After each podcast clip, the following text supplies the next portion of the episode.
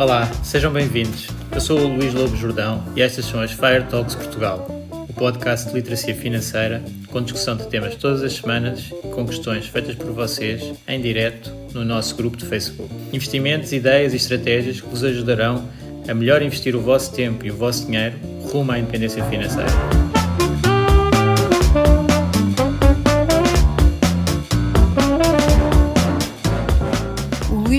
Jordão trabalha nos mercados financeiros há mais de 20 anos. É um analista financeiro certificado pelo CFA Institute, criou o maior fundo português de ações e é atualmente responsável pelos produtos Stoic na SGF. Todas as opiniões expressas pelo Luís e eventuais convidados são exclusivamente suas e não refletem a opinião da SGF ou do CFA Institute. São ideias à data de gravação e estão sujeitas a alterações. Todos os investimentos envolvem riscos. Este podcast tem um intuito meramente informativo e não deve ser tomado como base para decisões de investimento.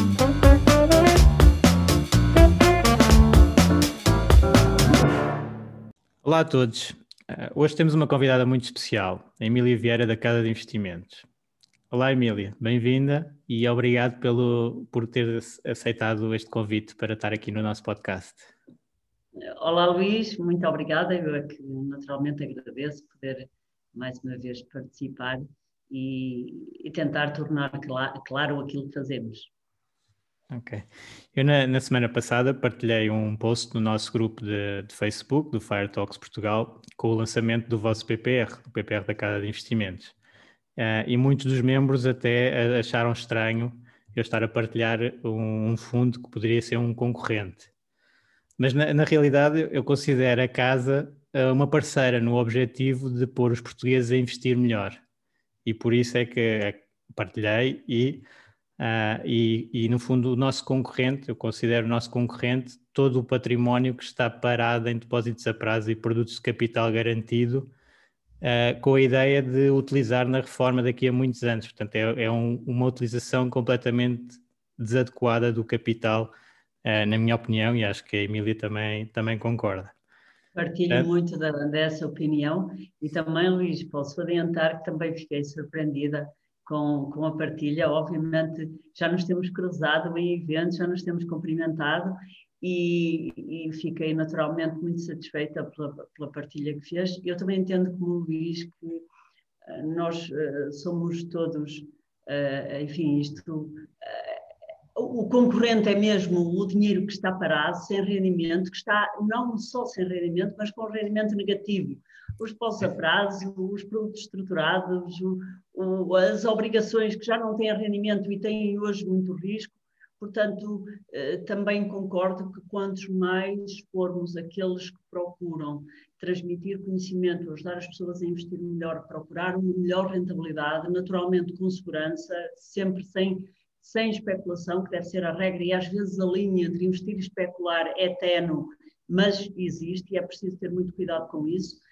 Eh, mas naturalmente é isso que temos mesmo que fazer, porque eh, já é um bocadinho recorrente aquilo que digo, de que num país pobre é parte do coração ver tanta poupança uh, absolutamente ao abandono e a ser objeto de erosão da inflação. E por isso já foi esse também o propósito da casa quando abrimos, eh, foi, foi muito esse, quando as pessoas me falavam, e pessoas da nossa atividade, muito uhum. habituadas à dificuldade que é investir em ações, uh, em, em, em, motivar as pessoas para investir em ações, uh, me diziam, ah, mas isso vai ser muito difícil de angariar dinheiro, isso ter 10 milhões é tão difícil.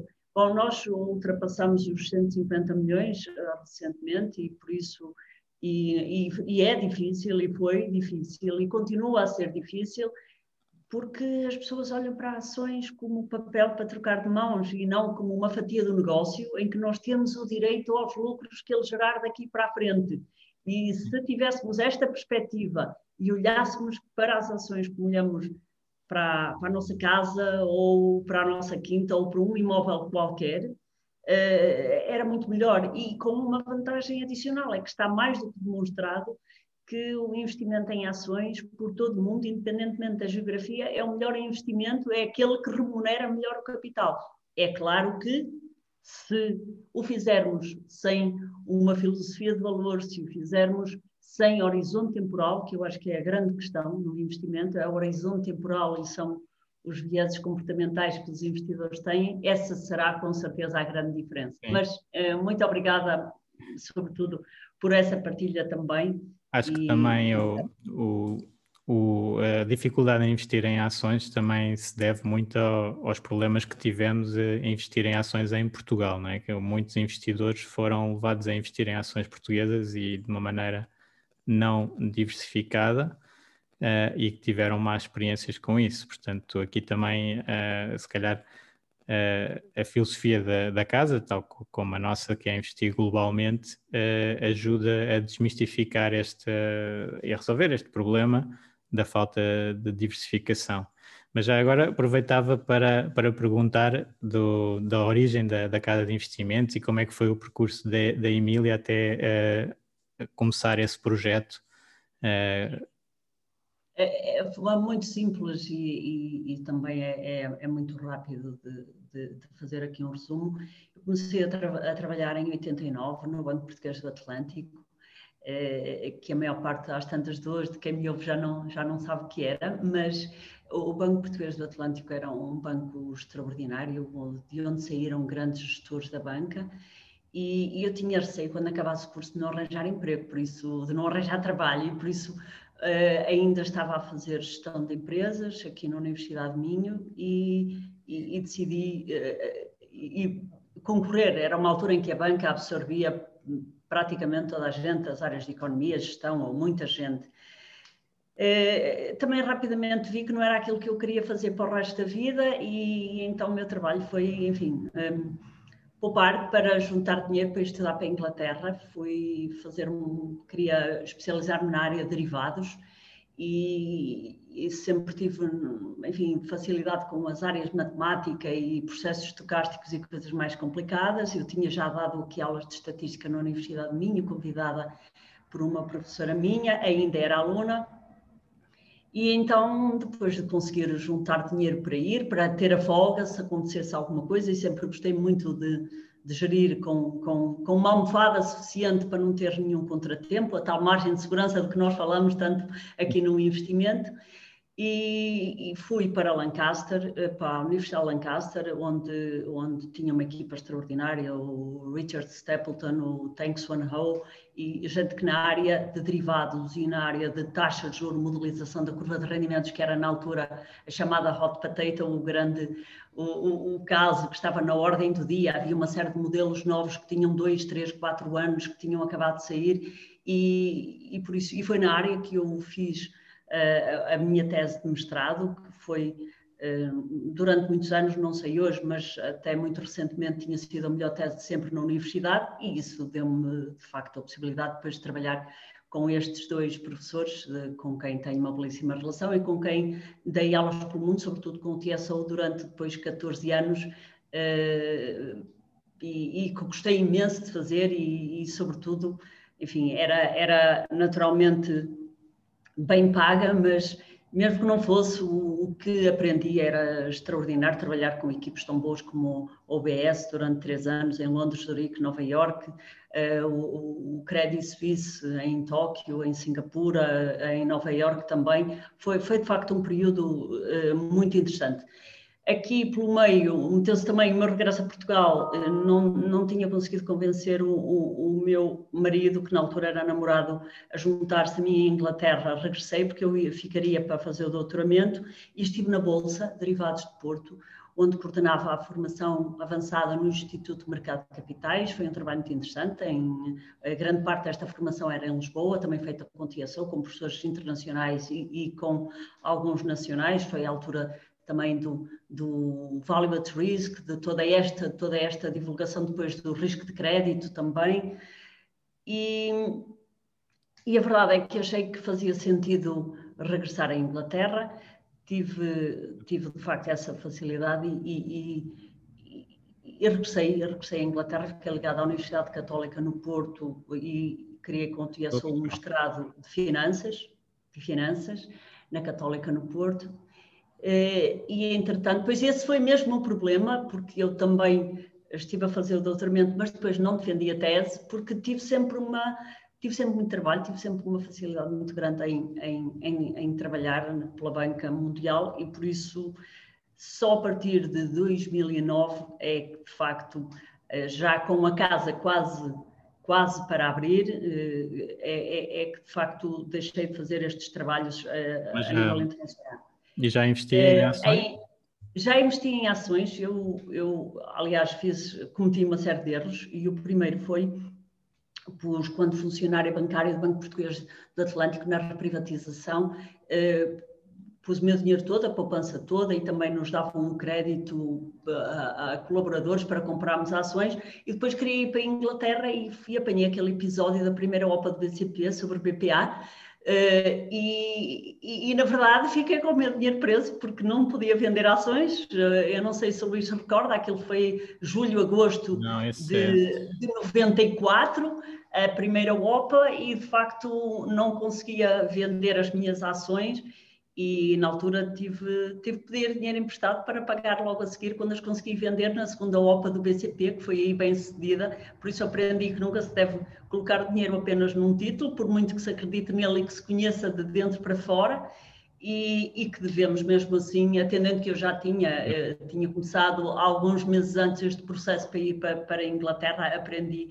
depressa uh, que, que, era necessário ter esse cuidado. Mas investir sempre em ações, eu sou mesmo fã do investimento em ações, uh, defendo muito o investimento em empresas, são os negócios e as empresas que procuram uh, eficiência, procuram inovar, procuram incorporar o, a tecnologia, melhorar processos, procuram de facto ganhar cada vez mais dinheiro e esse ciclo virtuoso, aliás, que falava o Adam Smith, Uh, acho que uh, faz com que seja o melhor ativo onde os, os interesses estão mesmo muito alinhados.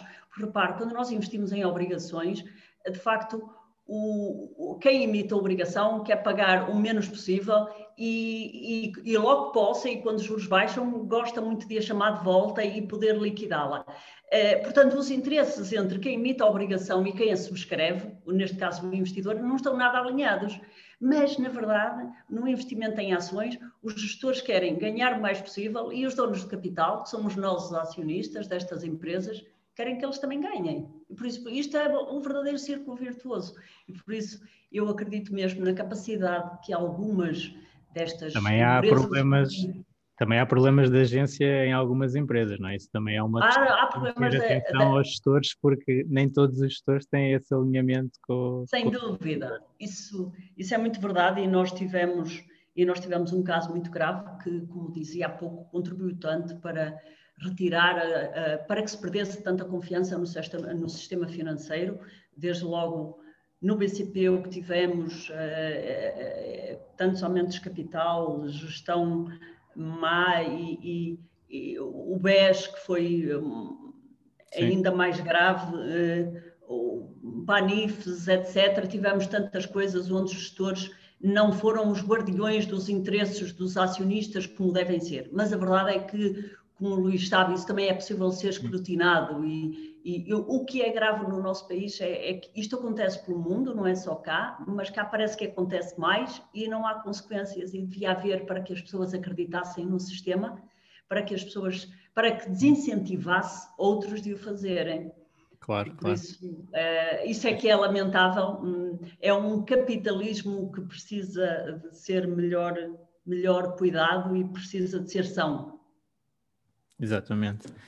Uh, e já agora falando da, da, filosofia de investimento que a casa utiliza, não é? De, no, pode explicar aqui à nossa audiência o que é que é um investimento em valor. Nós temos tido muitos convidados da área de, de mais de gestão passiva até, e agora acaba por ser a primeira assim mais de gestão ativa. Então o que é que o investidor em valor faz?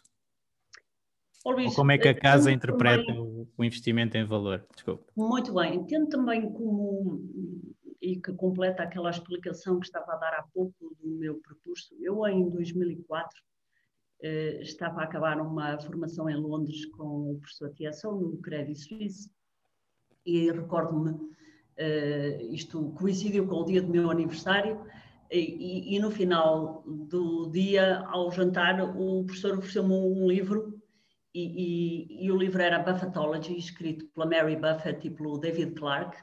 A Mary Buffett é a genora do, do Buffett.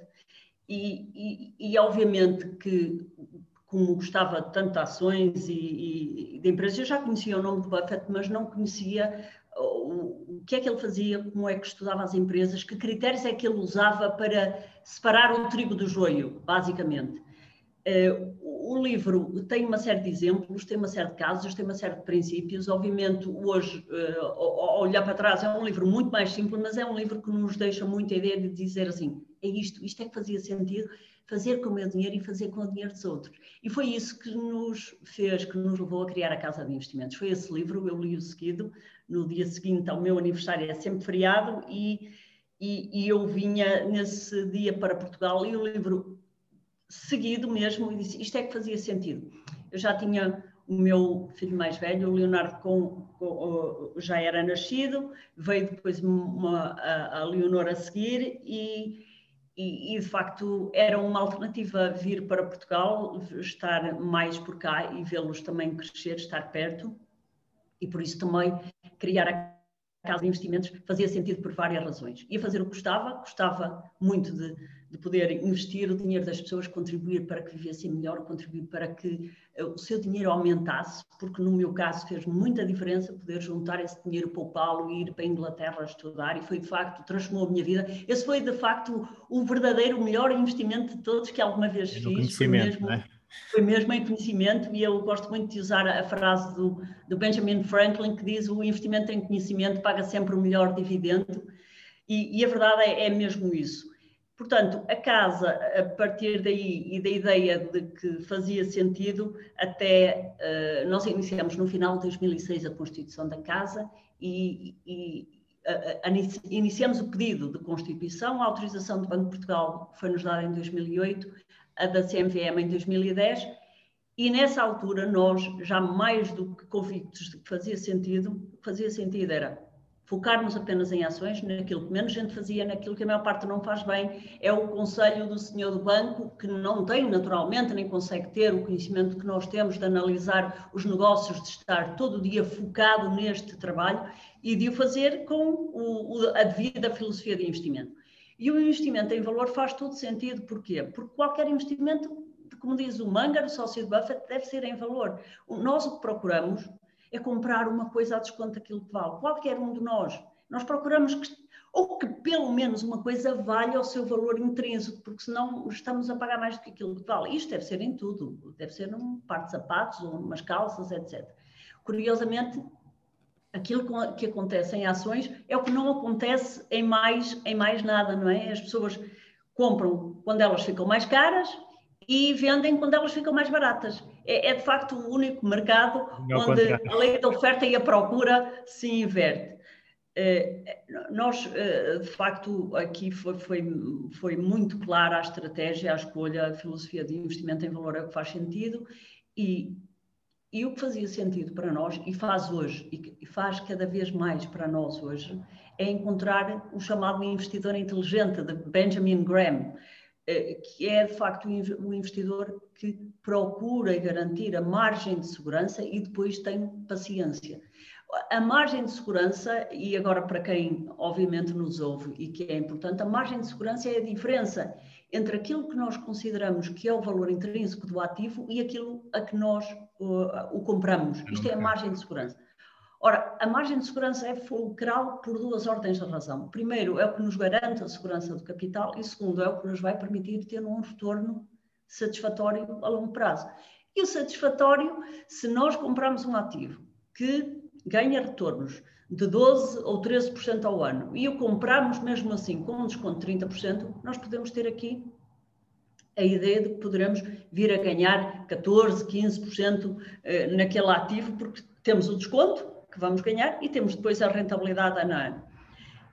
E, portanto, isto para nós faz todo sentido, eh, faz, os princípios são simples e, e o, que, o que se aplica para ações aplica-se para a compra de uma quinta, para a compra eh, eu gosto muito de árvores e planto árvores e por isso falo mesmo com, com eh, não, não, não é apenas leitura, é aquilo em que verdadeiramente acredito e, e faz todo sentido. Qualquer ativo que nós compramos, nós devemos ter a preocupação de comprar com desconto. Portanto, a escolha da filosofia certa, que é um investimento em valor, a escolha da classe de ativos que melhor remunera o capital, a nossa capacidade de avaliar, de estar preparado para fazer um crescimento lento.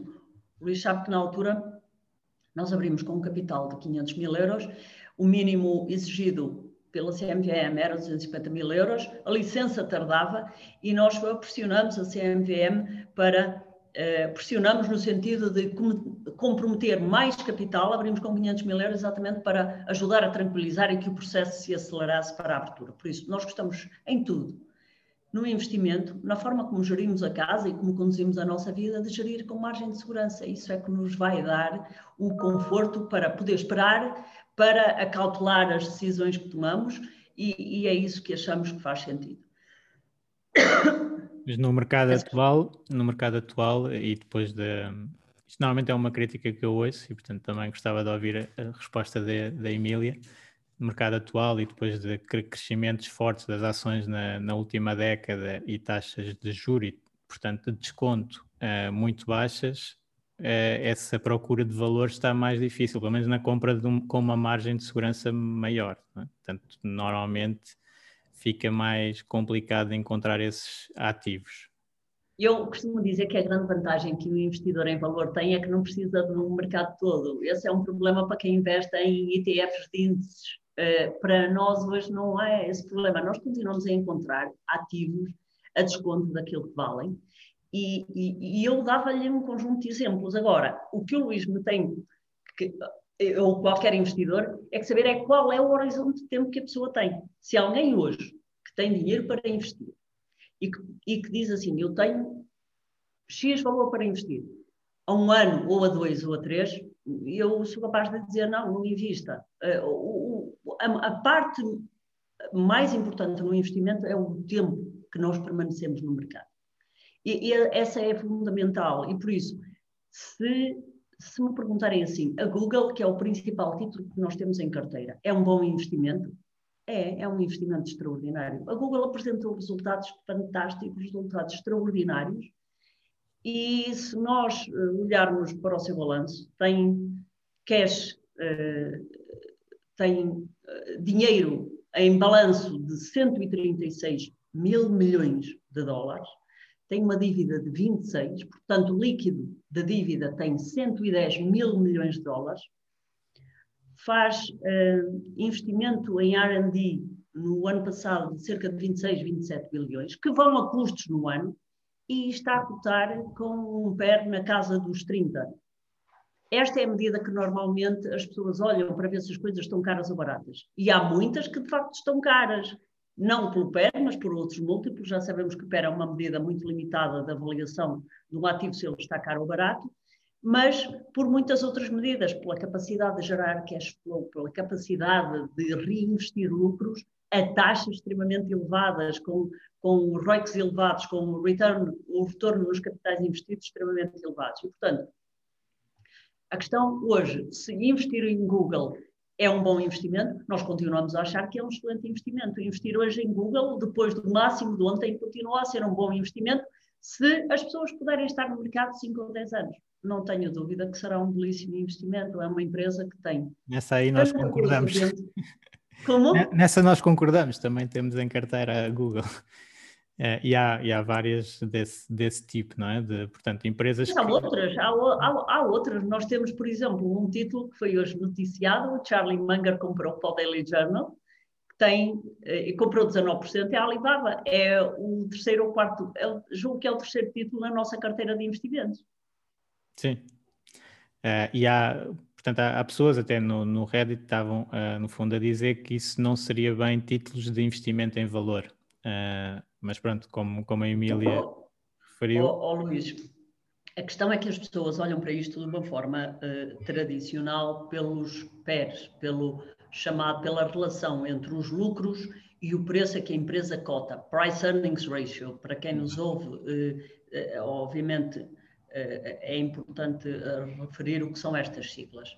Estas são medidas muito pobres, extremamente redundantes de avaliação. Vamos ver, nós, o ano passado, durante a queda do mercado, em março, compramos Booking. Obviamente que nós já sabíamos que o ano ia ser terrível para a Booking, mas era um título que nós acompanhávamos há muito tempo, que tínhamos começado a comprar em fevereiro e ainda antes do, do, do fecho do país, e nós nunca fazemos, do fecho do, do, das economias, e nós nunca fazemos a compra de uma só vez, nós vamos comprando por, por, por tranches, definimos momentos e, e preços de entrada nos títulos, e, portanto, eh, quando iniciamos a nossa. Conhecíamos mesmo muito bem, profundamente, o que é que faz a empresa e, e como é que uh, transforma um dólar num dólar e 20 ou um dólar e 30 uh, eh, no ano seguinte. Portanto, a, a, nossa preocupação era ver como é que ela estava preparada para a pandemia. Eu tenho uma equipe de gestão extraordinária, com provas dadas, com provas dadas a alocar capital. E, e, e os seus custos fixos, os seus custos variáveis ultrapassavam os 70%, portanto, não tinha receita, mas também não iria ter esses custos. Quando se tem um balanço extraordinário, um balanço muito bem capitalizado, que é exatamente aquilo que nós gostamos, tem-se a flexibilidade para poder tomar decisões destas. E, portanto, a Booking, para nós, a 1200 e qualquer coisa, 1300, 1400, 1500, é, é, seria um, era um excelente investimento. Agora, hoje, se alguém for ver o PER do último ano, nós já não estamos a olhar para trás. O mercado financeiro olha para a frente. Quem compra hoje uma ação está a comprar direito aos lucros futuros e não ao passado. O nosso trabalho como gestores de dinheiro é pôr um preço no ativo, pôr um, pôr um valor, atribuir-lhe um valor, não é um preço. Preço é o que lhe faz o mercado. O mercado cota preços, não cota valor. E, eventualmente, pode cotar valor. Mas o mercado, por norma, cota preços. Nós é que temos que ver qual é o valor. E, por vezes, o valor está muito desfasado e está muito acima daquilo que é a verdadeira capacidade da empresa gerar lucros a longo prazo, porque está-se a confiar demasiado no futuro. Outras vezes, está pessimista e está a cotá-lo abaixo. O ano passado, algumas destas empresas estavam a cotar a, a, a números absolutamente ridículos durante esta queda daquilo que seria uma situação normal de negócio. Certo. E, portanto, se alguém olhasse para essa empresa e dizia assim, a casa de investimentos não é investidor em valor. Não, a casa de investimentos é investidor em valor. Está a ver o, o valor, não há investimento em valor sem que ele contemple crescimento. E isto é, é muito relevante. Sim, isso é o, portanto, a ideia de valor tem sempre como, como relação o que é que a empresa dá, não é? E aqui também temos alguma diferenciação nos investidores, depois é se dão mais foco aos lucros atuais ou às projeções de lucros futuros. Isso às vezes distingue o, o investimento em valor do investimento mais em, em crescimento, mas estão sempre ligados. Uh, mas já agora aproveitava oh, oh, oh, por... Eu acho que o mercado financeiro, a propósito dessa dicotomia de valor e e crescimento, o mercado financeiro gosta de pôr rótulos nas coisas, gosta de as compartimentar e encaixar.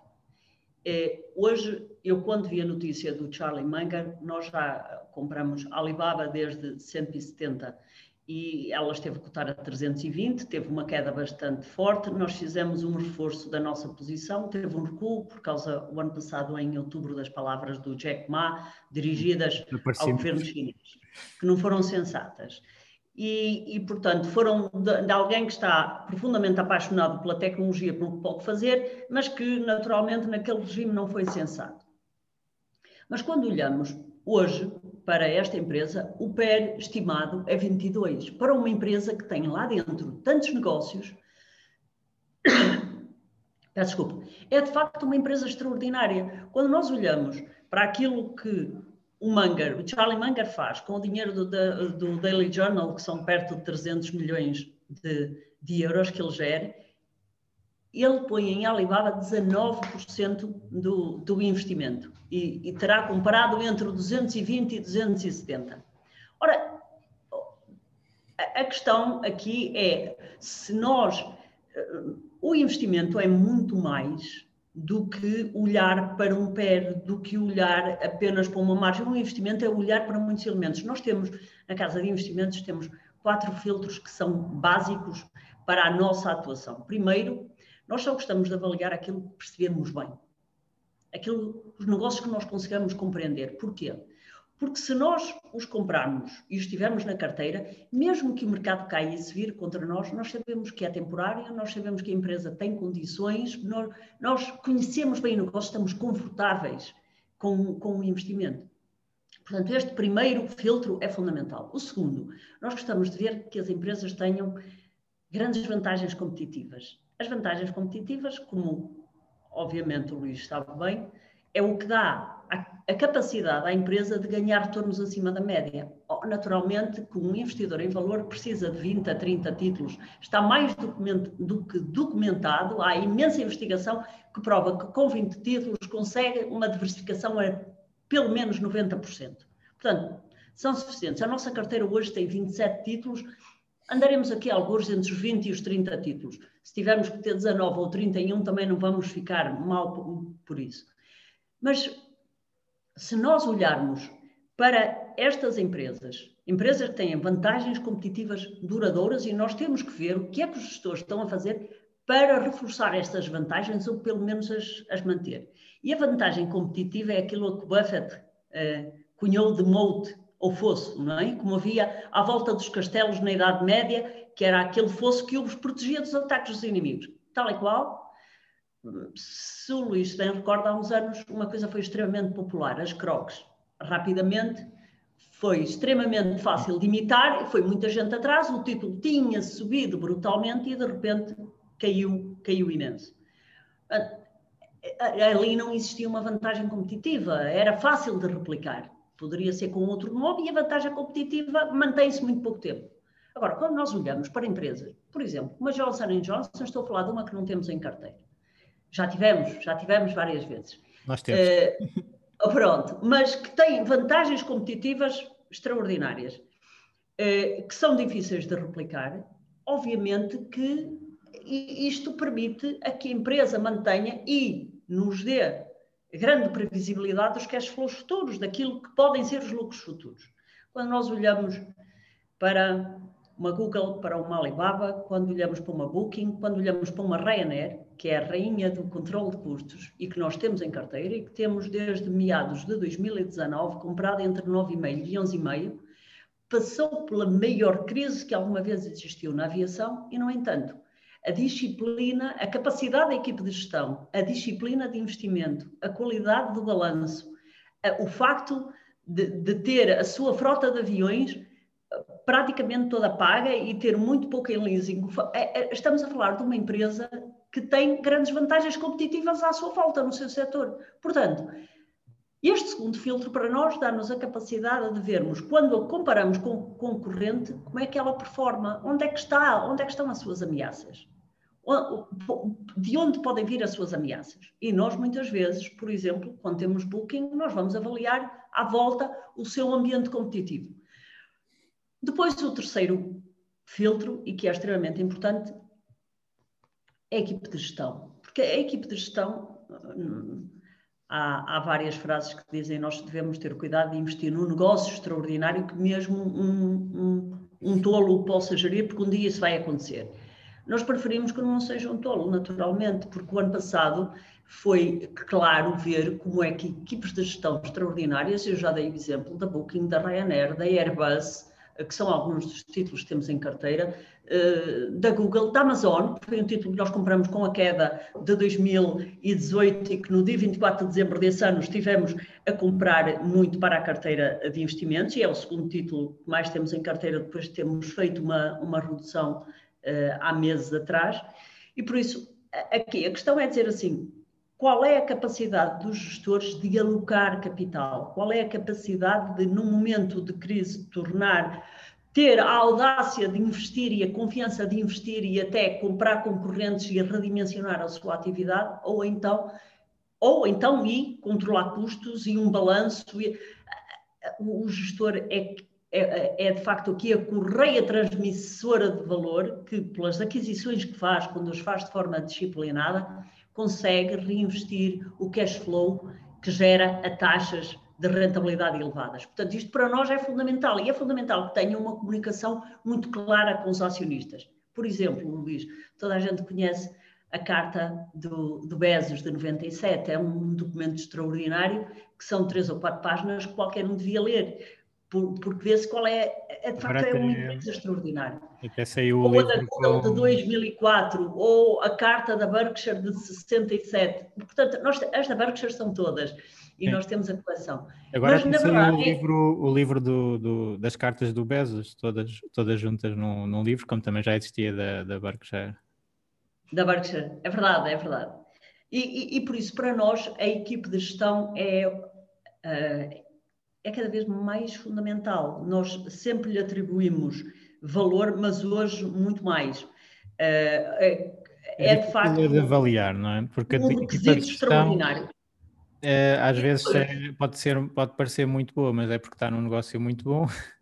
E depois, quando o negócio fica mal, a equipa de gestão já não, não será assim tão boa. E depois a questão da, das partes da, da honestidade é mais difícil de, de, identificar, porque só quando há problemas é que, é que eles vêm ao de cima e nós, estando de longe, uh, temos alguma dificuldade em ver, não é? Mesmo estando perto, uh, houve muitas, muitos analistas que foram, no fundo, um, uh, enganados por várias equipas de gestão, portanto, não é assim esse, é, um dos fatores e, que é mais difícil. Sem dúvida, sem dúvida, nós próprios tivemos um investimento há anos em Tesco em que houve uma fraude contabilística. Isso pode acontecer, mas é exatamente a razão pela qual nós não temos uma empresa duas ou três. Temos 20 e qualquer coisa. E cada vez mais, e também aprendemos com os nossos erros, devemos colocá-los ah, sempre ah, na mira para que diariamente nos lembremos das coisas que não devemos repetir. E, de facto, hoje, com o escrutínio que há, nós quando olhamos para algumas destas equipas de gestão ou para grande parte das equipes das empresas que temos em carteira, para a forma como alocam capital, para o sentido da oportunidade, uh, lembra-nos mesmo o livro do, do Thorndike de, de, dos Outsiders, em que faz a coleção dos oito CEOs extraordinários a criarem valor para os seus acionistas. E Eu na verdade é isso que nós queremos ver e queremos, desculpa, uh, desculpa Luís, e queremos ver a candura como comunicam com os acionistas. E eu recordo-me de uma frase há uns anos do, do, do Bezos, porque ele foi interpelado a, por causa do investimento que fizeram no mobile phone que não funcionou. E, e disseram-lhe, e perguntaram-lhe, então se Bezos isto foi um grande falhanço, e dizia lá, ah, isso ah, vai haver maiores esta capacidade de experimentar, de ver o que estava ali, de rapidamente mudar o rumo, é extraordinária. E as empresas que o conseguem fazer e que o conseguem fazer com esta capacidade, com esta disciplina, com um balanço forte, porque para isso é preciso ter um tal balanço forte, uh, são de facto empresas com as quais nós nos, nos, identificamos. E para terminar os filtros, que eu acho que é, que é, que é relevante, portanto, regresso ao ponto 1, um, percebermos bem e sabermos analisar, e por isso há áreas nas quais nós não atuamos sequer. Segundo, empresas com vantagens competitivas duráveis e que, e que conseguem estar retornos acima da média, e nós gostamos do melhor ou do segundo melhor player do setor. Os gestores, uma equipe de gestão com provas dadas a criar valor e com interesse relacionado também com a performance de longo prazo do ativo, portanto é fundamental, das ações é fundamental o foco no longo prazo para nós, e, e por último, uh, não vale um preço infinito, nenhuma empresa vale um preço infinito, devemos comprar com margem de segurança. E a margem de segurança, e, e aqui é o ponto essencial, Luís, a margem de segurança tem que nos ser dada de duas formas. Tem que nos ser dada pelo desconto de preço conseguimos, face àquilo que é a nossa estimativa de valor intrínseco, mas tem que nos ser dada também pela qualidade do ativo. Quando o ativo tem qualidade excepcional, obviamente que ele vai produzir retornos excepcionais. E se por alguma razão nós fizermos um erro de cálculo, ou tivermos um contratempo no setor, ou, existir aqui algum fator que faça com que temporariamente o título até cota abaixo daquilo que nós compramos, nós estamos mesmo perfeitamente descansados, porque nós estamos a olhar para a capacidade, para o longo prazo, para a capacidade desta empresa conseguir transformar retornos extraordinários a ano e ser uma verdadeira máquina de compor retornos. E, e, eu julgo que a qualidade e o preço são duas coisas que são importantes. Não apenas o preço, que eu acho que muitas vezes, e isto acontece muito mais no deep value, no investimento em valor muito mais uh, deep value e com o qual eu não, não, não me sinto identificada. uh, para mim é, é fundamental ver a qualidade, acho que é um requisito que na Casa de Investimentos acreditamos que deve ser absoluto, deve, deve, deve respeitar e vamos imaginar que nós olhamos para duas empresas em simultâneo, uma que produz retornos de 12% ao ano e, e cota a um, a um PER de 30% e outra uh, que, que, produz retornos de 6% ao ano e, e cota a um PER de 10%. Rapidamente, a primeira ganha a segunda. Porque a capacidade de compor retornos a uma taxa mais elevada é, é a beleza do, do juro composto ou do rendimento composto. É que rapidamente a primeira ultrapassa a segunda. Por isso, a questão. Eh, e, e, e isto tem que estar acautelado no valor intrínseco. Por isso é que o trabalho dos analistas é, é, é difícil, é que isto tem que estar. Nós temos que usar estimativas conservadoras de valor e ter o cuidado hoje, quando avaliamos ativos, de não considerar os níveis de taxas a que estamos hoje. Considerar níveis de taxas de juros mais elevados que permitam atualizar cash flows, porque já sabemos que quanto mais baixa for a taxa pelos quais os descontamos para hoje, mais alto será esse valor. Portanto, nós somos, não relaxamos os critérios e exigimos que uma empresa tem sempre que ganhar acima do seu custo de capital. E, e, e nós uh, temos o cuidado de levar em conta, de assumir um custo de capital considerável para que as empresas, uh, para, para não termos surpresas.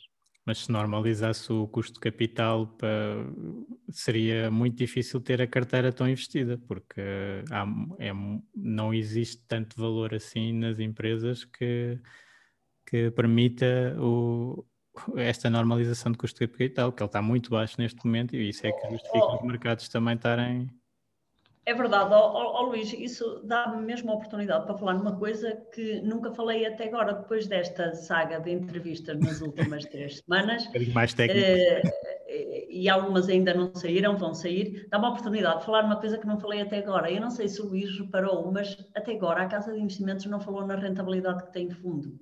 Nós não falamos na rentabilidade que tem fundo.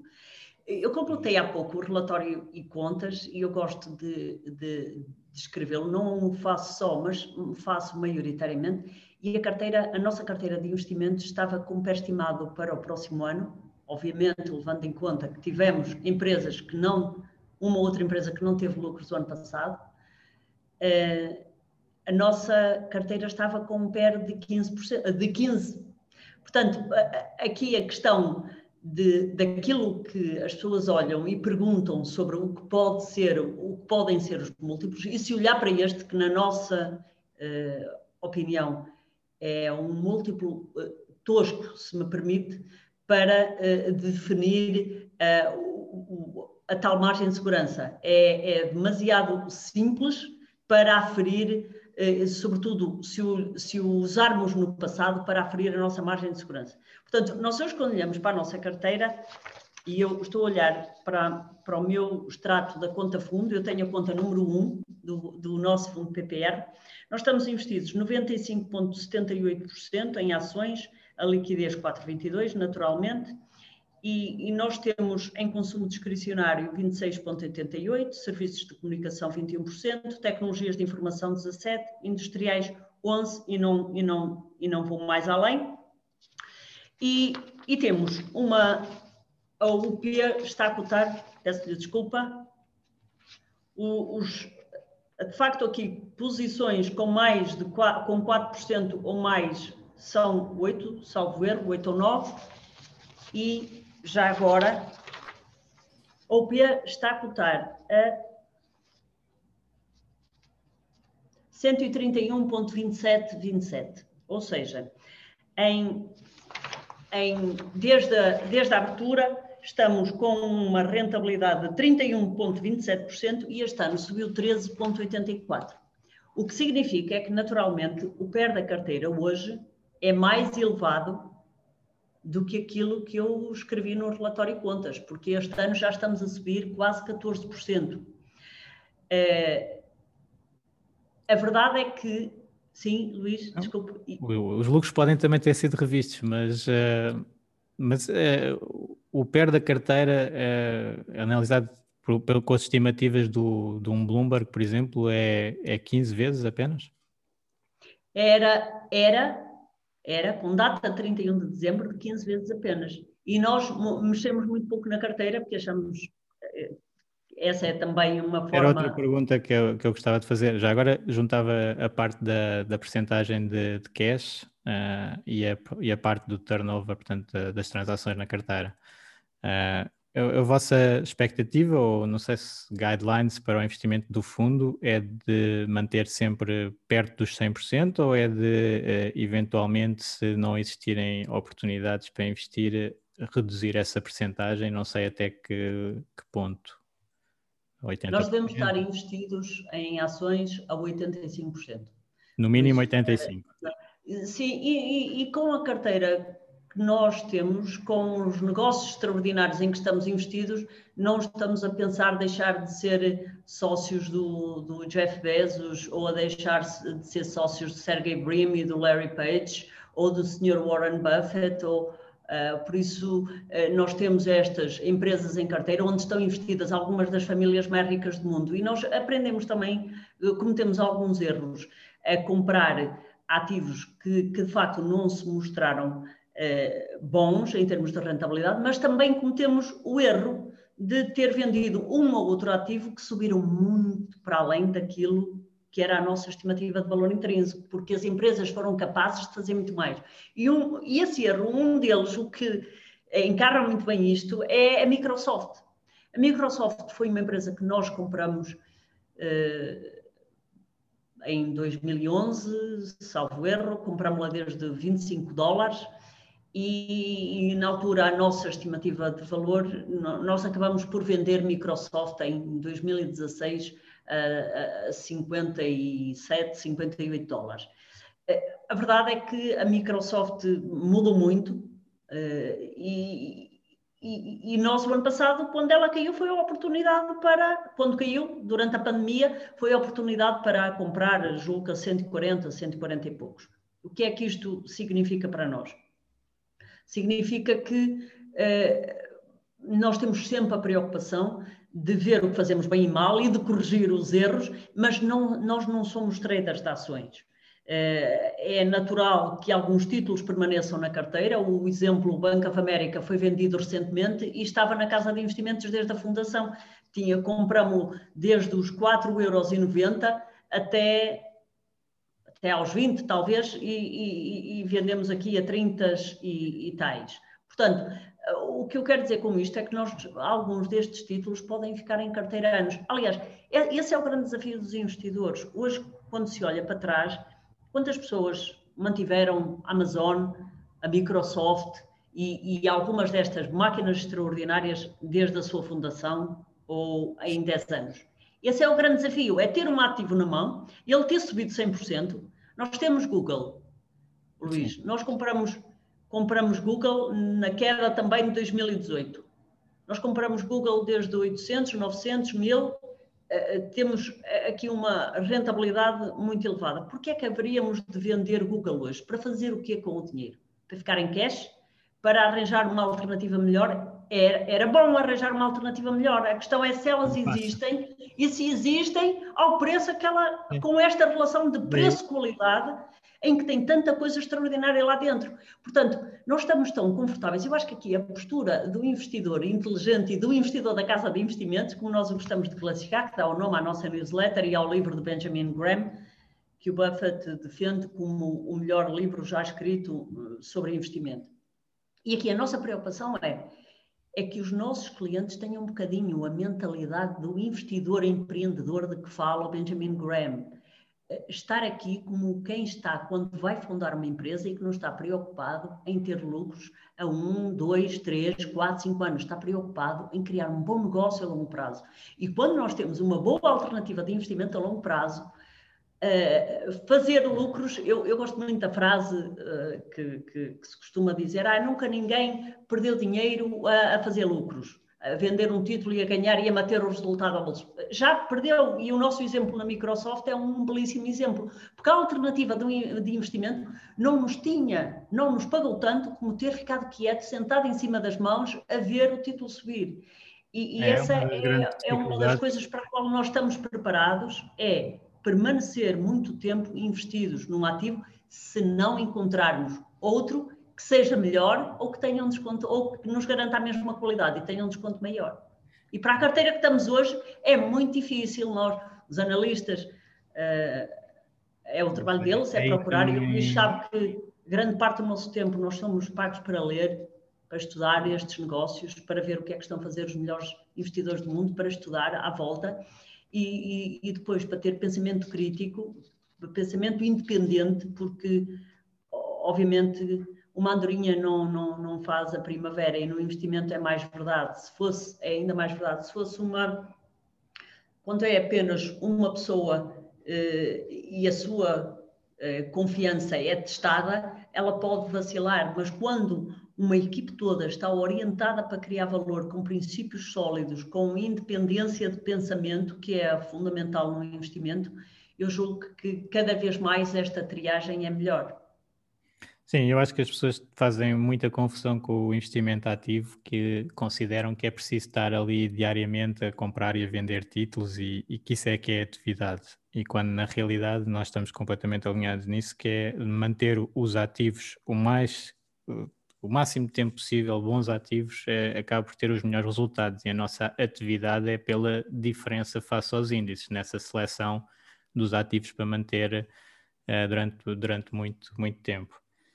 Uh, oh, Luís, já... estou mesmo muito à vontade a falar sobre índices, porque eu acho que o John Bogle, tal como o Buffett teve a oportunidade de homenagear, uh, eu, eu, eu não estive nesse ano, nessa, nessa, nessa Assembleia Acionista da Berkshire, tenho ido muitas vezes, mas nesse ano não estive.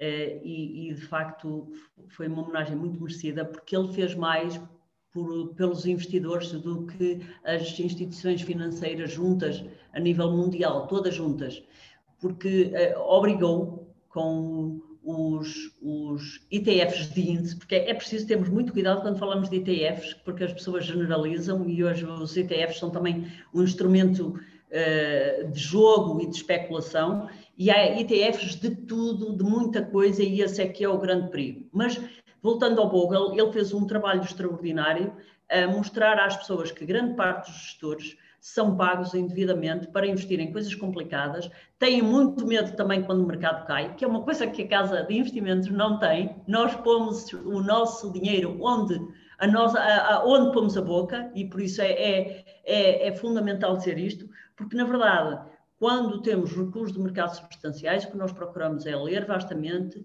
ver o que estão a fazer os melhores investidores, avaliar a situação, ver que impacto é que pode ter na, na vida das empresas e depois escrevemos aos nossos clientes a fazer a nossa interpretação dos factos para que eles possam reforçar contas para que, tomar, para que possam tomar melhores decisões. E, e, atenção que o ano passado foi um teste muito grande que a casa passou e passou, aliás, com, com, com não, não estávamos à espera que os clientes nos tivessem apoiado tanto como aconteceu, porque nós tivemos o ano passado uma queda. Eu, a trabalhar há 31 anos no mercado financeiro, nunca vi o mercado cair de uma forma tão rápida e, e na verdade, o mercado recuou 35%, 38%.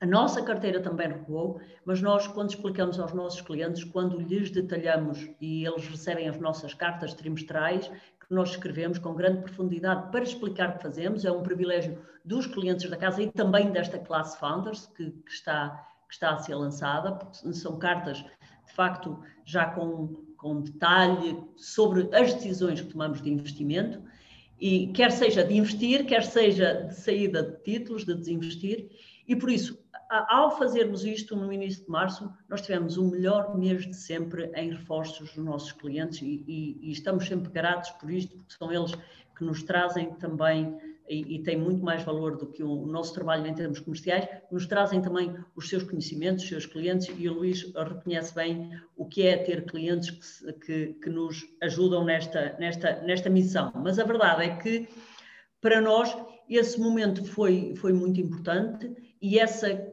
capacidade de explicar aos clientes, de ajudar a que os vieses comportamentais não se metam no caminho, o medo, uh, o pânico, e, no fundo, digo... o, o, trabalho até é feito antes, não é? Na, na explicação dos investimentos e explicação da Sem estratégia, dúvida. e depois, quando acontece uma, uma crise desse género, uh, é, acaba de ser mais fácil de, de explicar. Isto é, é uma oportunidade, não é um, uma ameaça, digamos assim. É, olha, o mercado está a oferecer-vos uh, aqui o, os preços destes grandes títulos a desconto, e portanto acaba por ser. Uh, o e, trabalho e nós procuramos transmitir isso, procuramos uh, dizer-lhes que aquilo que veem como recuos são recuos no papel, porque o mercado, é, a melhor interpretação do mercado financeiro é do Benjamin Graham, aquela alegoria que ele chama o Mr. Market.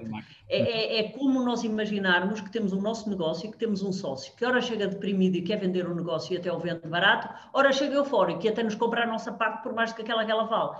Nós o que temos que fazer é estar eh, focados no valor das empresas e por isso é que a âncora e o investimento em valor é tão importante, porque é de facto a âncora que temos, é o que nos dá o pé para sabermos onde estamos. É a nossa, eu digo de outra forma, é a nossa estrela polar, é o valor, é o que nos orienta a longo prazo.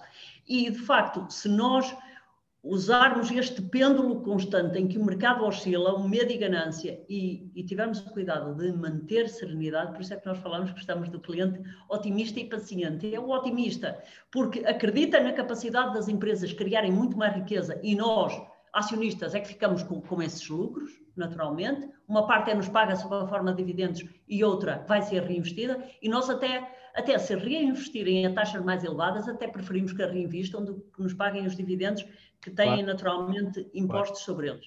E por isso, aqui esta é, é, de facto a chave, é que o cliente não ceda a estes vieses comportamentais, porque já todos nós sabemos que depois, quando o tempo passa, passado meses, as pessoas olham para trás e conseguem fazer uma reinterpretação dos factos. Sim. Ver o mercado pelo retrovisor é muito mais fácil, não é? É, é super fácil.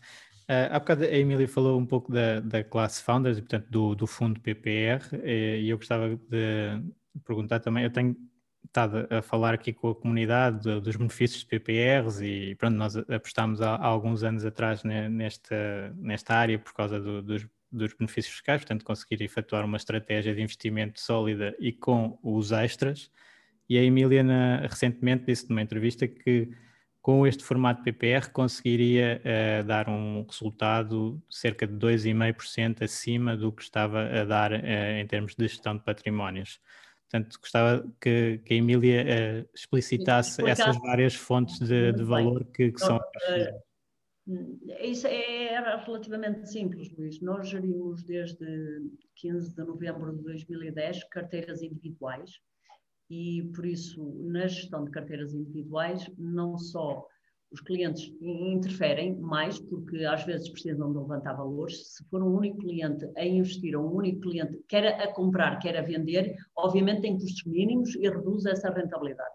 Segundo, não é tão eficiente em termos de custos. Nós temos, num fundo de investimento, nós temos uma custódia mais baixa, temos custos de transação mais baixos e, portanto, tem obviamente essa, essa vantagem.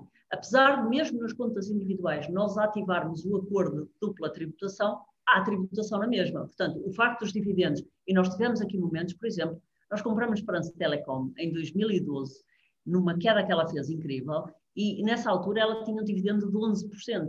Era muito relevante, nós vendemos-la em final de 2014, e foi um investimento está, aliás, o nosso relatório de contas foi um investimento extraordinário para os nossos clientes, rápido e muito bom, Uh, mas a verdade é que um imposto uh, sobre um dividendo destes é, é, é, é, incrível, tem de facto um grande impacto. Portanto, o que é que a Casa fez? Para comunicar de uma forma clara e mostrar aos nossos clientes, aqueles que quisessem mudar, uh, o que a Casa fez foi estudar entre 2011 e 2019, que eram os dados que tínhamos fechado, nós fizemos isto durante o ano passado, antes de fazermos a comunicação, eh, do fundo, fundo abriu dia 1 de, de outubro, uh, estudarmos qual seria o impacto de todas estas, de todos estes custos. Portanto, não só no PPR, como disse o Luís, e viram isso mais rápido do que nós, a Casa de Investimentos quis ter gestora de fundos para poder ter o seu próprio fundo, e, e estivemos à espera muito tempo, desde 2015 a final de 2019, portanto,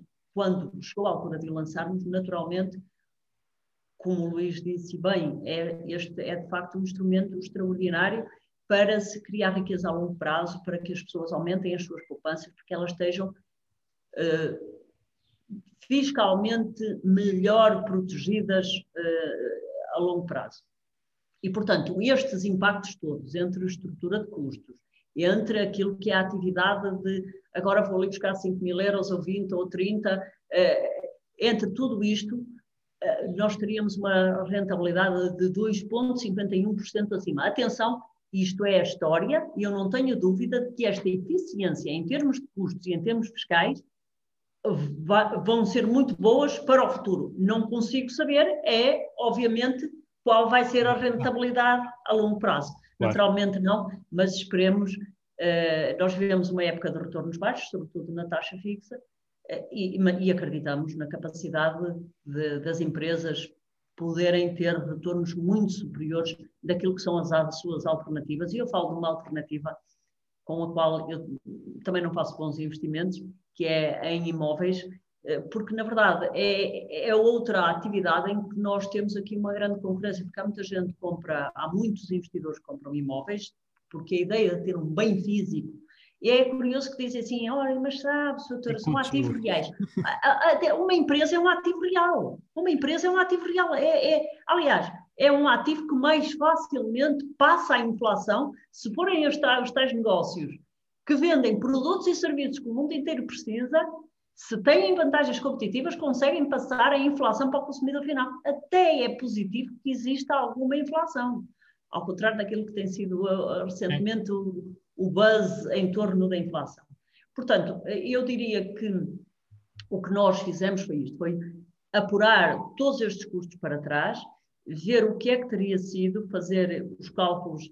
Nós fazemos isto e com os nossos clientes, nós falamos de uma forma absolutamente, acho imprescindível, era assim que gostava de ser tratada, aliás, eu tenho arte de dizer que nós estamos a criar a casa, a construir a casa onde adoramos ser clientes. Eu, eu não tive, não tenho nenhum ETF, nunca tive e não tenho nenhum ETF, nem de índice, nem de coisa nenhuma. E da mesma maneira que se eu chegasse a Lisboa, que gosto imenso, da mesma maneira que se chegasse a Lisboa, eu não queria um bocadinho de cada prédio que está de pé, os que não estão ocupados, os que não têm rendimentos, os que estão devolutos, os que estão muito caros, eu também não queria isso num mercado acionista. E, e, mas, se as pessoas não conseguirem encontrar um gestor de dinheiro em quem confiar, se as pessoas não conseguirem entender a filosofia, nomeadamente a nossa, aquilo que praticamos em estratégia a longo prazo, é o que fazem melhor, é comprar um ETF índice. Cuidado que replica o índice. Agora têm que ter cuidado onde está depositado, onde é que o fazem, se confiam. Já têm que ter muitos outros cuidados adicionais. Têm que ter o cuidado se tem risco cambial ou não tem. Eh, de facto, e também aí não têm naturalmente a garantia de que o mercado se vai comportar da mesma maneira que no passado. O que eu queria aqui dar nota também ainda para nesta questão dos, dos, dos ETFs é, e que acho que é fundamental. O mercado funciona por modas e eu gostava muito.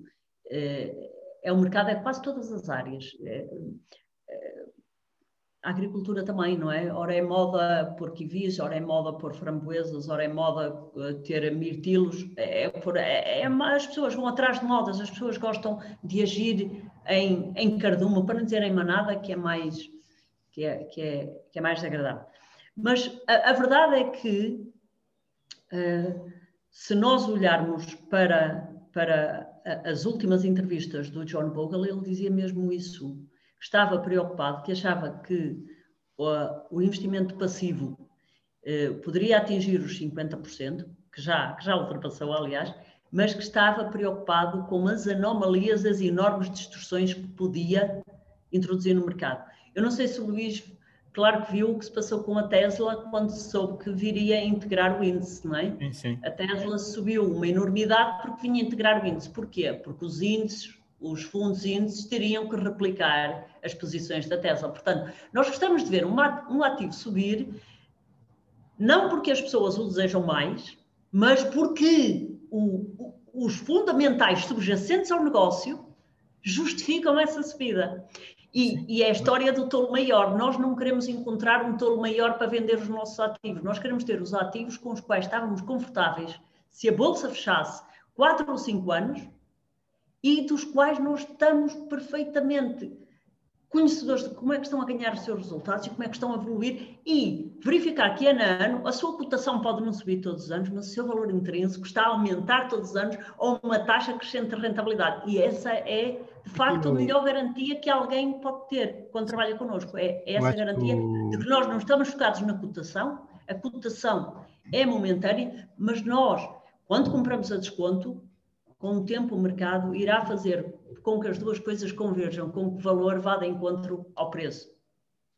Sim, acho que aqui a, a tendência para a gestão passiva também tem, tem sido muito culpa de muitos gestores ativos, não é? Portanto, é, que da atividade acabam por ter pouco ou têm demais, não é? Tem aquelas transações excessivas ou ou têm estratégias que são muito próximas do índice e, e, depois não conseguem compensar os custos, ou há uma série de práticas na, na gestão ativa de algumas instituições que acaba por uh, fazer com que as pessoas prefiram optar por um, por um fundo de gestão passiva, porque em média uh, vai estar melhor. Claro que depois há uma série de gestores que saem fora da média, há quem considere que é mais sorte do que, do que skill, não é? Do que, do que capacidade para bater o mercado, mas o que é certo é que parece que eles são sempre de alguma filosofia específica que consegue então uh, ter alguns resultados melhores e portanto eu... Eh, devemos, devemos ter o cuidado de reconhecer quando é sorte ou quando é talento, mas as duas coisas são importantes.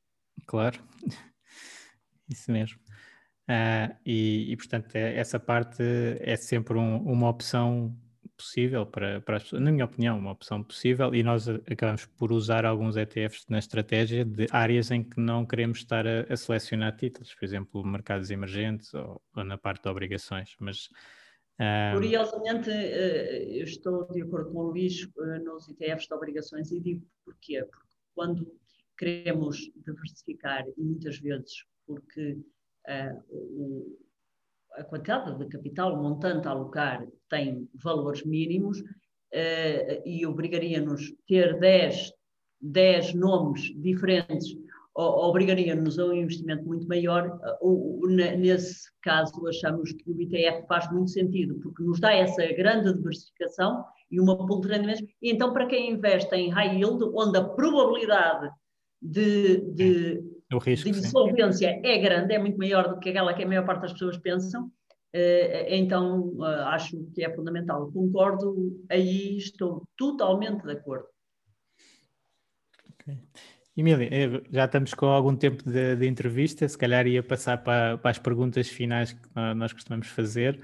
Uh, que a, a, primeira seria que, que, recursos é que a Emília aconselha assim aos investidores, que é que, para além da, já agora do blog da Casa de Investimentos, que tem sempre conteúdo muito, muito bom, uh, que outros uh, livros e recursos de vários tipos que a Emília recomenda? Muito bem. É, é uma boa oportunidade, Luís. Sabe que grande parte daquilo que eu fiz na vida foi ensinar, foi dar aulas, foi explicar às pessoas um, coisas e sempre gostei muito de tornar as coisas o mais simples possível.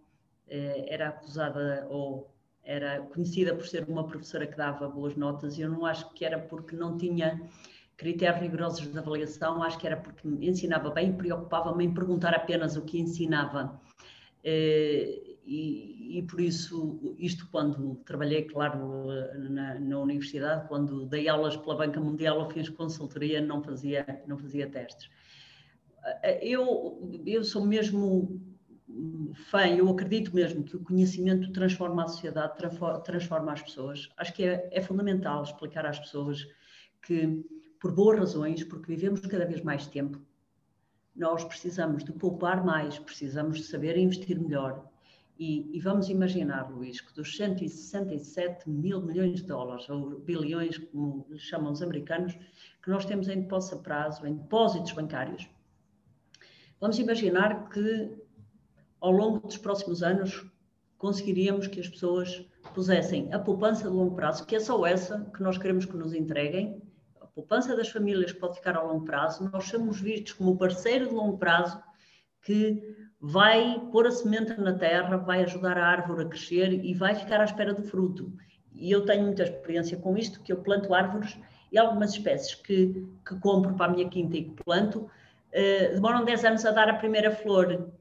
E, e, eu estava ansiosa por ver uma do tulipeiro da Virgínia, que é, que é muito interessante, e demora 10 anos. Também planto, tenho um pomar, também planto uh, macieiras, etc. E as coisas não dão logo fruto. As pessoas têm que ter paciência. Mas se lhes for explicado, e eu acho que nós temos pessoas tão capazes, tão inteligentes, tanta capacidade, estamos num país onde os rendimentos são mais baixos, é de facto fundamental mostrar às pessoas que eu, eu, gosto muito de um livro que vou recomendar, de Morgan Housel, que é The Psychology of Money, e há um capítulo que fala como. Esse é o, é o livro que nós vamos falar agora no Investment Book Club do, do da literacia financeira do CFA, que vamos ter amanhã esse evento. Esse é, esse é um livro é um livro muito interessante para as pessoas lerem, mas eu vou-lhe dar outro muito interessante que se vão divertir, vão rir à gargalhada com algumas histórias e vão aprender muito de como elas próprias são e que nós vamos publicar daqui a nada. Mas este de Psychology of Money, o Morgan Housel fala numa coisa muito interessante, que é ninguém fica tão impressionado com o que você tem como você próprio. E, na verdade, às vezes nós temos a preocupação de ter um carro melhor, de mostrar isto, mostrar aquilo, quando isso não interessa nada centre-se naquilo que é, é, estar a avaliar as pessoas por aquilo que elas têm, por essa superficialidade, cada vez mais eu acho que para, e cruzo-me com imensa gente jovem, e a equipe da Casa de Investimentos, mesmo a equipa de analistas, é de facto gente que verdadeiramente é uma equipa extraordinária, a, a da Casa, e que, sobretudo, eu acho que consegui cativar para a casa pela missão que temos de ajudar as pessoas a ficarem mais ricas, de de conseguirem investir com mais segurança, de perceberem o investimento, de, irem, de irmos transmitindo este conhecimento também, de se sentirem confortáveis com o que fazemos, porque o dinheiro deve servir para isso. Não é para a pessoa ficar em agonia com o que lhe estão a fazer no banco ou num produto estruturado ou noutra coisa qualquer. É, é para a pessoa estar tranquila e dizer aquele está a salvo, com o tempo e está com rendimento e vai, vai proporcionar um bom rendimento. Portanto, esse livro confronta-nos com a importância de poupar e nós podemos poupar mais do que aquilo que julgamos e no fundo é tornar a poupança um bocadinho, em vez de ser consumir por impulso, é poupar por impulso. E o PPR tem essa grande vantagem, quantas mais pessoas aderirem à, à, à modalidade do reforço mensal, é extraordinário, porque a pessoa já tem aquilo, é, é, é, como uma prestação que sai para, para um crédito qualquer, que às tantas nós não precisamos, e acreditem que nós compramos coisas a mais e que não precisamos. Eu já mudei três vezes de casa e por isso é que hoje há tempos tive uma pessoa que aprecio muito no, no, na, na, em casa e que ficou surpreendida porque tenho, tenho poucas coisas. É isso mesmo, porque na verdade eu concordo muito com o, o Morgan Housel, é, é, esse capítulo é extraordinário, esse e muitos, portanto, é, procurarem um bocadinho de conhecimento, procurarem é, compreender melhor, saber ver até os créditos que, em que se metem e se faz sentido. Eh, eu acho que não faz mesmo sentido nenhum ir de férias com crédito, Sim. Não faz sentido Aqui o grupo do, do FIRE normalmente é, é, são pessoas muito frugais e, e já não... Exatamente, não e, eu, e, para, e, para, se ter dinheiro sabe muito bem que isso que é fundamental, é. não é? é? Por isso, eu, eu acho que, que esse livro é um bom exemplo, um livro que nós estamos a lançar eh, muito em breve, está acabado de ser paginado, que é do James Montier, e, e que é muito sobre o investimento comportamental e que nos mostra os vieses e conta um conjunto de histórias muito engraçadas ao longo do livro, que acho que é para toda a gente, é muito sobre psicologia, como é que nós como é que os nossos vieses nos atacam e, e, e, nos tornam maus investidores. Foi assim, nós estamos muito mais preparados para responder a, a, a é aqueles o... instintos primários do que para o resto. é o Little isso, Book, é o Little Book of... É o Little Book do James Montier e uhum. que estará disponível muito em breve. Nós temos também o nosso livro do investimento em valor que iniciamos para que as pessoas compreendessem. A casa tem tudo ligado ao livro, começa com a história de um livro e tem tudo ligado ao livro. Temos, aliás, uma chancela que é a biblioteca da casa. De facto, não, não, não, não tivemos, temos hoje mais recursos para fazer mais, para andar mais depressa, até com uma equipe maior, hoje somos 18 uh, uh, pessoas que estão aqui para servir os clientes e para contribuírem para que estejam seguros e fiquem mais ricos. E, e, e na verdade, o, o, primeiro livro foi publicado em 2012, foi republicado em 2017 Uh, e, e temos-lo também disponível. Nós procuramos tê-lo, este foi um investimento da casa e é, é a única forma, é, é, da única forma que nós gastamos dinheiro em marketing, é por esta via. Uh, foi de facto colocado ao melhor preço possível. Uh, a casa com, comprou os direitos, pagou o livro, etc. E por isso ele está disponível. obviamente que eu ofereci imensos livros ao longo destes anos e muitas é vezes. a mim, obrigado. já agora. já me ofereceu no passado. Oh, oh Luís, e o que, foi, e o que foi muito interessante ao longo destes anos é, às vezes, quando me pediam uma primeira conversa para verem o que é que fazíamos, e se eu achasse que a pessoa não tinha percebido muito bem, eu oferecia logo o livro. Eu recordo-me de um médico jovem, que é nosso cliente, uh, ter eh, passado duas semanas ligado pedir para estar outra vez, tinha lido o livro, o livro todo e era mesmo isso que queria fazer. Era mesmo assim que queria investir. E, e é extraordinário. E outras pessoas, aliás, eu tive também uma pessoa que me disse porque é que não publicou isto há, há, há 10 anos atrás que eu tinha deixado, tinha evitado perder tanto dinheiro. O livro, como sabe, o do Christopher Brown, o livro de investimento em valor é de 2009, portanto não podia ser muito antes, não podíamos fazer antes. Mas eh, não, a Casa de Fares desde, desde o início, o João Luís eh, sabe bem disso, procuramos fazer um esforço muito grande pela literacia financeira, pelo conhecimento. Eu escrevi muito, escrevi durante muito tempo na vida económica, escrevi né, para exame o ensaio de finanças comportamentais, que eu acho que ainda é uma belíssima peça. Escrevi na Forbes. Também uh, tem, também tem os TED Talks que eu recomendo também à audiência. E muito obrigada às TEDs. A verdade é que nós procuramos transmitir conhecimento. Uh, ultimamente não tenho participado, mas uh, tenho estado em universidades a fazer, quando me convidam nas licenciaturas para, para enfim, falar um pouco sobre investimento, como é que podem saber mais. Por isso, eu acho que nós procuramos na nossa, na nossa newsletter, o Investidor Inteligente, eh, temas não apenas de investimento, mas de áreas que são muito interessantes e que estão ligadas e que nos permitem olhar para o futuro e ver e também ter aqui uma postura otimista sobre o que pode ser futuro. Nós vivemos hoje todos muito melhor. Aliás, o Buffett tem uma frase espetacular que diz que hoje qualquer cidadão médio americano vive muito melhor do que o que via o Rockefeller na sua altura e foi o homem mais rico do mundo. E é verdade, porque nós hoje temos coisas inimagináveis, o conforto de um telemóvel, de ir de Braga a Lisboa num bom carro, rapidamente estar lá, enfim, é, é de facto naturalmente uh, muito mais fácil. E depois, há um livro que eu recomendo vivamente a quem, a quem olha tanto para pés, e que é este, que é o livro Capitalismo, Capitalism Without Capital, eu julgo que ele já está traduzido em português, não tenho a certeza, acho que não, do Jonathan Haskell e do Satyan Westlake. Este livro, o, o Bill Gates fez um sumário.